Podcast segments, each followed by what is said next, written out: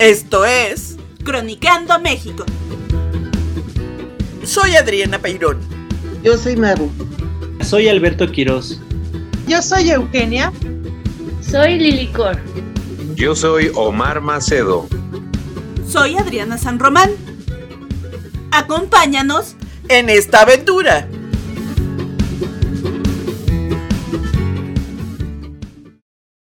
Hola, sean todos ustedes bienvenidos. Qué gusto que estén con nosotros croniqueando por esa muy noble y leal Ciudad de México.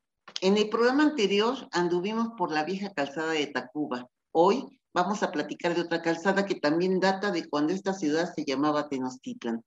Recordemos que el espacio de la ciudad se organizó a partir de ejes radiales, en los cuales se trazaron cuatro calzadas que se dirigían a los puntos cardinales, los rumbos del universo para los mexicas.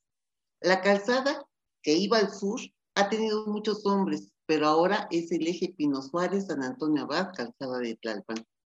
Esta calzada fue construida por los Ochimilcas por orden de los mexicas en 1492 para comunicar sus respectivas ciudades. Por eso en sus primeros tiempos se le conoció como la calzada Xochimilco, la cual salía de la ciudad, que era una isla, y cruzaba el lago hasta tocar tierra. Desde entonces tuvo una bifurcación a Coyoacán. Muy pronto se hizo otra bifurcación para llegar al señorío de Iztapalapa y fue por esta calzada por la que entró Cortés con sus ejércitos cuando llegó a estas tierras hace 500 años.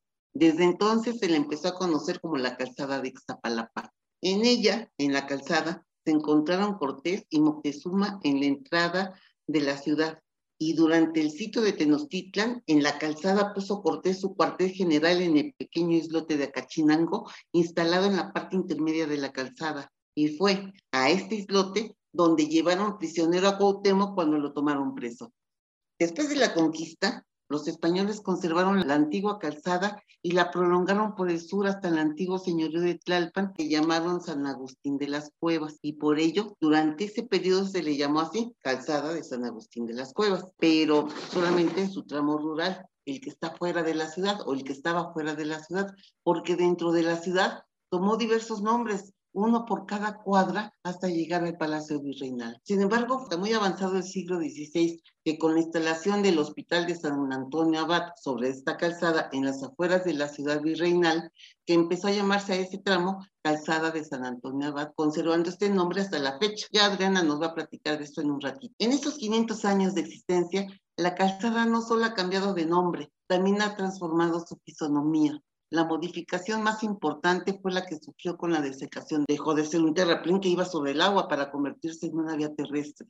Otra transformación fue que durante varios siglos la calzada tenía un tramo pequeño dentro de la ciudad y después cruzaba campo traviesa el territorio aledaño, pero con el crecimiento de la ciudad, la calzada asumió un carácter urbano en toda su extensión. En sus márgenes se sucedieron potreros, ranchos, haciendas, pueblos, ladrilleras, sembradíos y actualmente colonias. Y habrá que incluir los cambios operados en la misma calzada. Ya desde la época virreinal se está reconstruyendo.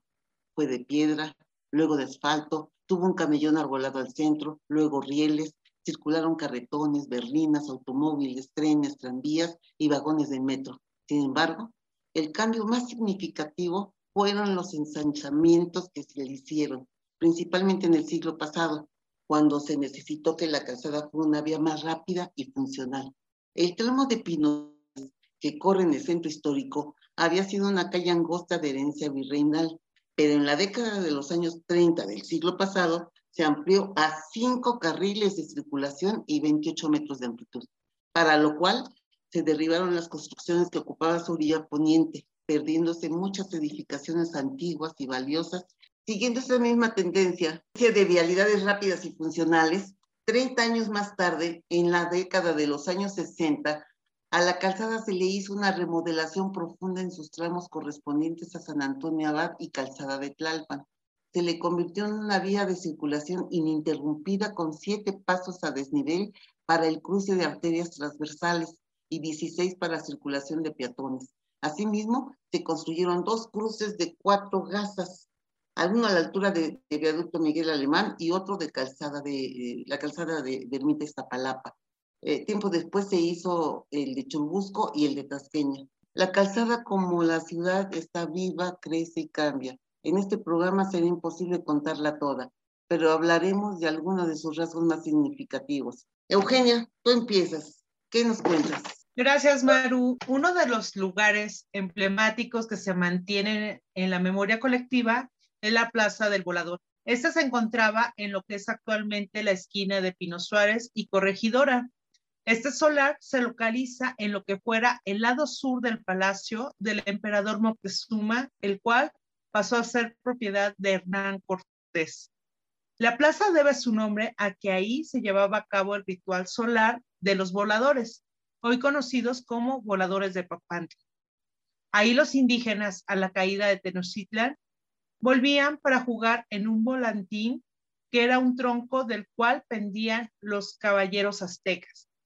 Este terreno también se llamó Plaza de las Escuelas y Plaza de la Universidad, ya que el doctor Suárez, rector de la Real y Pontificia Universidad de México, compró la sección oriental del terreno y en 1584 se inició la construcción del edificio universitario y en el suelo restante surgió la Plaza del Volador en 1624 que funcionó para múltiples fines. Por ejemplo, en 1649 se llevó a cabo el célebre auto general de fe de la Inquisición de la Nueva España, Dominica Inalvis, donde fueron quemados 39 reos en persona y muchos otros, como ya habían muerto, unos indígenas cargaron estatuas hechas con arte y propiedad, todas las cuales llevaban en letras grandes en la espalda el nombre de los que representaban. Por otro lado, con el fin de despejar la plaza comercial y concentrar a los comerciantes que se encontraban dispersos, el Juan Vicente de Güemes Pacheco de Padilla, segundo conde de Revillagigedo, decidió construir un mercado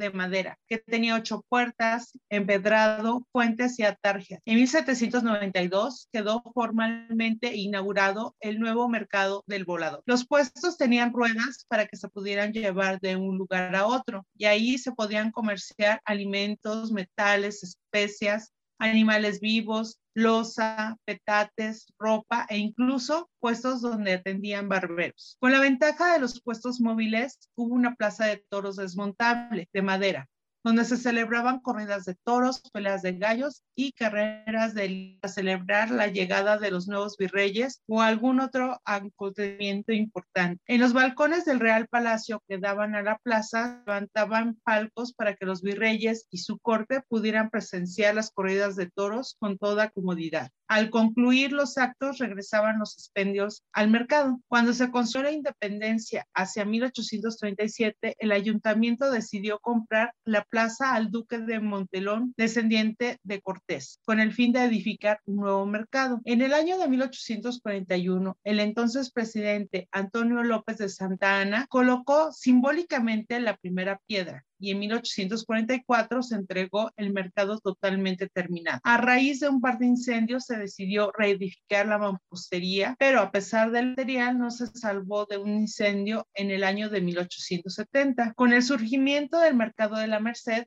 el mercado del volador a decaer, por lo que en 1890 el mercado se clausuró y en su lugar se plantó un jardín. Ese se amplió cuando Justo Sierra mandó demoler en 1910 el edificio de la antigua institución de educación superior, cuando se creó la, Universidad Nacional. Como dato curioso, comento que en el centro de aquella plaza se erguía una columna con la estatua del general Antonio López de Santa Ana, que una turbamulta enardecida echó abajo a principios del siglo XX, en el terreno vacío y polvoriento en donde se encontraba la plaza, se construyó el edificio de la Suprema Corte de Justicia de la Nación.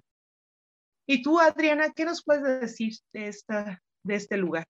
Yo les voy a platicar un poquito de algo que a mí siempre me llamó mucho la atención, una pequeña iglesia que está precisamente sobre San Antonio Abad. En el año de 1523, uno de los primeros pobladores de la Ciudad de México, Alonso Sánchez, pidió al Cabildo Secular un sitio para edificar una ermita a San Antón, San Antonio Abad. Se accedió a su petición dándole un solar en la calzada de Iztapalapa. En él, Alonso Sánchez, a su sola costa, levantó una capilla que subsistió aproximadamente un siglo.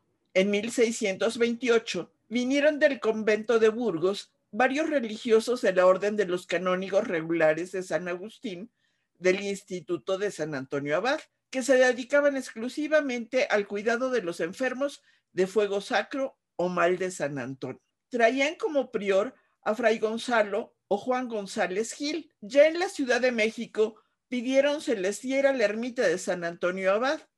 Se accedió a su petición y entonces, aprovechando el sitio anexo a la propia ermita, levantaron de inmediato un convento y un hospital. La capilla fue aprovechada durante algunos años, pero se decidió hacer una nueva, más amplia y más lujosa. El 13 de abril de 1687 se puso la primera piedra del nuevo templo y se realizó la ampliación del hospital. Al ser expulsados los jesuitas, el rey pasó al hospital de San Antonio Abad el producto de la tabla de la carne que había estado destinada al colegio de San Pedro y San Pablo. Hacían con frecuencia rifas de animales para los cuales se imprimían boletos. Era fuente de ingresos la bendición de animales, pues aunque no se cobraba por ella, se aceptaban limosnas con este motivo. El maestro Francisco Antonio Guerrero y Torres, al informar sobre el inmueble, lo describe así. La iglesia era antigua pero de gran fortaleza Tenía 10 pilastras de cantería sobre las que se levantaban cinco arcos que recibían las bóvedas, con sus correspondientes lunetas para dar la necesaria elevación y altura a las ventanas. Para mayor seguridad del edificio, se encadenaron los arcos por la parte superior con planchas de cedro. Por el exterior de las paredes de la iglesia y correspondiendo a las pilastras, se pusieron pilastrones y botareles. La torre, dice el maestro, está bien reconstruida y el pavimento de la iglesia es todo de viguería nueva. En el interior había nueve altares, de los cuales algunos habían sido sustituidos por otros nuevos, dotados a la moda, o sea, dorados. Había también un crucifijo de madera y una imagen de Nuestra Señora de la Salud. Este retablo principal había costado 4.114 pesos. Existían otros dos retablos nuevos, pero aún no se habían dorado. Su costo había sido de 350 pesos cada uno. Imaginen el precio del dorado. En el pórtico precedente a la iglesia había un famoso cuadro de la tentación de San Antonio.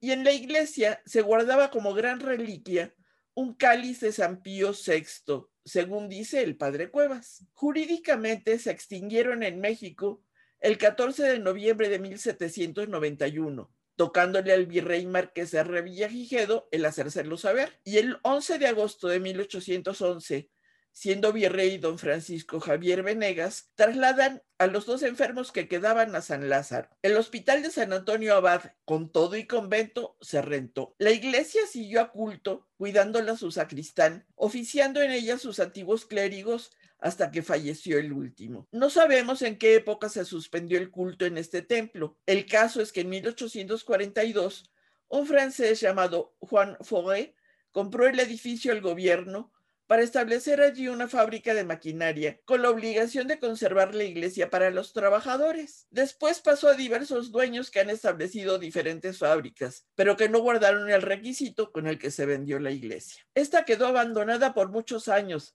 y es hasta recientemente que se decidió restaurarla. Adriana, ¿qué nos platicas tú? Hola, yo voy a platicar justamente de otro templo católico. Yendo del norte al sur por la avenida Pino Suárez y muy cerca de la estación del metro, en la esquina con Izazaga, hay una iglesia magnífica con una plaza arbolada al frente.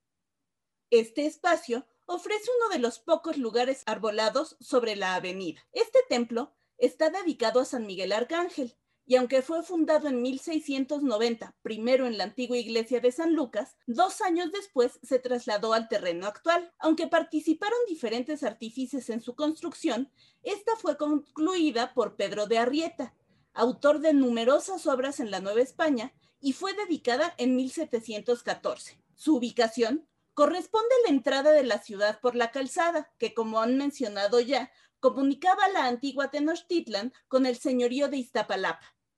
Su advocación la debe a una antigua tradición europea en la que las capillas se encontraban en los accesos a las urbes, tenían que estar consagradas a San Miguel, obviamente para evitar el paso del demonio y del mal. Es una obra de considerable importancia, porque fue la segunda parroquia fundada en México y la obra costó 6 mil pesos de aquel entonces. Su estilo constructivo es típico de la época. Tiene una fachada flanqueada por torres campanario de planta ortogonal y sus cúpulas están revestidas con azulejos. En el interior perdió sus retablos iniciales que estaban dedicados a San Gabriel, San Rafael, la Purísima Concepción, Nuestra Señora de los Dolores, Nuestra Señora de Guadalupe, San Juan de Pomuceno, San Antonio y a los santos custodios, porque fue reformado hacia 1850. Tiene dos capillas, una dedicada a Nuestra Señora del Pilar y otra a San José, que han mantenido sus advocaciones desde la fundación. En muy mal estado se encuentra también el órgano tubular que se puede observar en el coro, pero que sin duda, durante su funcionamiento, hacía del rito religioso una experiencia sublime. Hablando de su uso, podemos decir que al estar aún dentro de los límites de la ciudad española, estaba destinada al uso de los peninsulares y era tan importante que dentro de sus muros fueron designados los representantes de la Nueva España ante las Cortes de Cádiz en 1812. Conserva, además del relieve en piedra blanca que representa a San Miguel Arcángel en la fachada, un retablo pétreo dedicado a las ánimas del purgatorio en su fachada sur sobre la calle de Izazaga y un anagrama dedicado a la advocación de la Virgen María en el muro testero al oeste. Ambos nos recuerdan de costumbres religiosas que han perdido vigencia al paso de los años. Lo que otrora correspondería a terrenos de los clérigos al norte de la manzana está ocupado por un par de edificios modernos en los que encontramos numerosos locales comerciales que distribuyen ropa a precio de fábrica. En la plaza, que actualmente se encuentra frente al templo,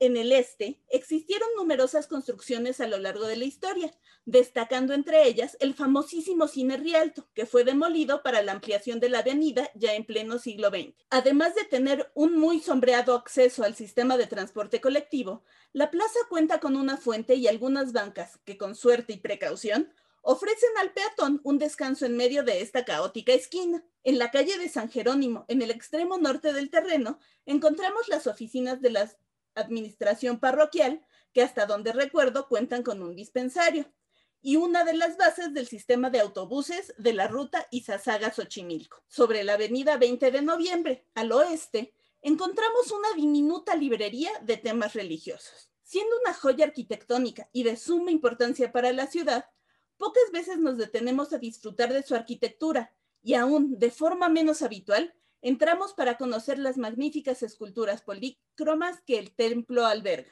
Yo los dejo aquí con una invitación a que la visiten y le paso el micrófono a Alberto para que nos cuente sobre otro de los lugares más interesantes de esta calzada. Gracias, Adriana. Eh, vaya que esta calle es testigo de varios eh, acontecimientos. Quisiera yo llamar la atención sobre uno de los emprendimientos sociales más relevantes de la primera mitad del siglo XX. En el espacio que ahora ocupan los predios entre las calles de San Antonio Abad, Juan Hernández y Dávalos, José Antonio Torres y el viaducto Río Piedad, se levantó durante más de 60 años el Hospicio de Niños Pobres de la ciudad. Esta institución, heredera del Real Hospicio de Pobres fundado a finales del siglo XVIII por el gobierno virreinal, supuso la ampliación de las funciones del Estado en materia de beneficencia pública durante la administración del general Porfirio Díaz. El propósito del hospicio fue recibir menores de edad cuyos padres no se encontraban en condiciones de mantener, e inclusive niños huérfanos. El hospicio, cuya sede virreinal se encontraba entre las actuales calles de Juárez, Ravillagigedo, artículo 123, artículos 123 y Valderas, frente a la Alameda, se encontraba en pésimas condiciones al inicio de la administración del general Díaz. La Dirección General de Beneficencia Pública, dependiente entonces de la Secretaría de Gobernación, propuso buscar un nuevo espacio para mejorar las condiciones de los hospiciantes, en 1900, el entonces secretario de Gobernación, Manuel González Cosío, asignó la obra a los ingenieros Roberto Gayol y Mateo Blowers. De acuerdo con crónicas de la época, el terreno fue seleccionado por estar lejos de la ciudad, a tres kilómetros del centro, contar con un espacio considerable, pues se destinaron cuatro hectáreas al proyecto, así como un sano, pensando en los beneficios de contar con un cuerpo de agua como el río de la Piedad a un costado del complejo. El 17 de septiembre de 1900, el presidente Díaz inauguró el edificio acompañado de su gabinete y demás invitados especiales. En la crónica del periódico El Imparcial del día siguiente de la inauguración, puede leerse la siguiente descripción. Uno de los más hermosos, útiles y amplios edificios de los que se han construido últimamente y de los que, y de los que constituyen las más significativas muestras de la transformación material de la metrópoli, progresando en ritmo acorde con los adelantos de todo género de la República. El señor presidente firma en sus proyectos en Sánchez para el mejoramiento de la beneficencia pública, tanto en su organización interior como en su prosperidad material, ha llevado a cabo la grandiosa obra de transformar el antiguo hospicio de niños pobres en el nuevo hospicio. La construcción se diseñó para recibir 600 mujeres y 400 hombres, disponiendo para ello de dormitorios separados, así como áreas de cocina, comedor y talleres. Destaca en importancia que se contemplaba impartir las primeras letras, nuestro equivalente a nivel primaria, en edificios separados para niños y niñas. Esta institución recibía a los menores entre 5 y 12 años. Después de esa edad, los hombres eran enviados a la escuela industrial, ubicada en el antiguo TECPAN de Santiago Tlatelolco, para recibir instrucción en algunos oficios. Las mujeres, en cambio, podían quedarse en la institución hasta los 24 años, sea porque contrayeran matrimonio o porque con la eh, instrucción recibida en el hospicio, corte, confección o cocina pudieran mantenerse. Las historias alrededor del hospicio son variadas, todas ellas centradas en uno de los problemas centrales de la institución en sus primeros años, la falta de recursos suficientes y las necesidades de muchas más personas que las mil proyectadas a ser albergadas en las instalaciones. Tenemos incluso en el habla popular una herencia de las condiciones de esa época, cuando hablamos de comer como pelón de hospicio, estamos recordando cómo estos menores, algunos con las cabezas rapadas, se alimentaban cuando podían con desesperación de las raciones de atole, frijoles y otros productos que se distribuían en el hospicio. Los testimonios indican que en los primeros años de vida del hospicio, en sus instalaciones en la calzada de San Antonio Abad, los retos de la institución hicieron mella en su prestigio. A pesar de edificarse como una institución modelo para la atención de la población en condiciones de indigencia en la ciudad, los recursos limitados con los que se contó para la manutención de los auspiciantes nos han legado algunas imágenes y relatos sobre carencias, maltratos y abusos. No obstante, los últimos estudiantes que dejaron la institución en 1963 dan testimonio de las ventajas que representó esa institución. Los profesores, los recuerdos de los domingos cuando no siempre volvían con sus familias por el gusto de estar en, en el hospicio y sobre todo la diferencia que hizo en sus vidas haber pasado por la institución. Como en otros casos donde otra lógica que no sea la existencia social es la que prima, al inicio de la década de los 60 se decide suprimir el hospicio y utilizar los terrenos para la construcción del cuartel de guardias presidenciales. Sin embargo, ni todo el edificio ni la vocación de atención a los menores desapareció del todo. Una sección del edificio original, el edificio de dormitorio de niños, se conserva hasta la fecha y es sede de la Escuela de Participación Social número 6, medio internado para niños. Sin duda, las transformaciones de la ciudad no cesan. Ya no hay más guardias presidenciales desde 2018, aunque el espacio no fue recuperado para la atención de las necesidades sociales de la ciudad y se mantiene como cuartel de la 24 Policía Militar. Lili, ¿tú qué tienes que contarnos? Gracias, Alberto. Pues hoy voy a comenzar a contarles sobre una de las cosas más atractivas de la calzada de Tlalpan, y es la vía que corre por en medio. Mucho antes de tener el metro que todos conocemos y que al menos hemos utilizado alguna vez, me refiero a la línea azul, antes era un hermoso tranvía eléctrico. La línea se inauguró en 1900 con el nombre de Ruta México-Tlalpan.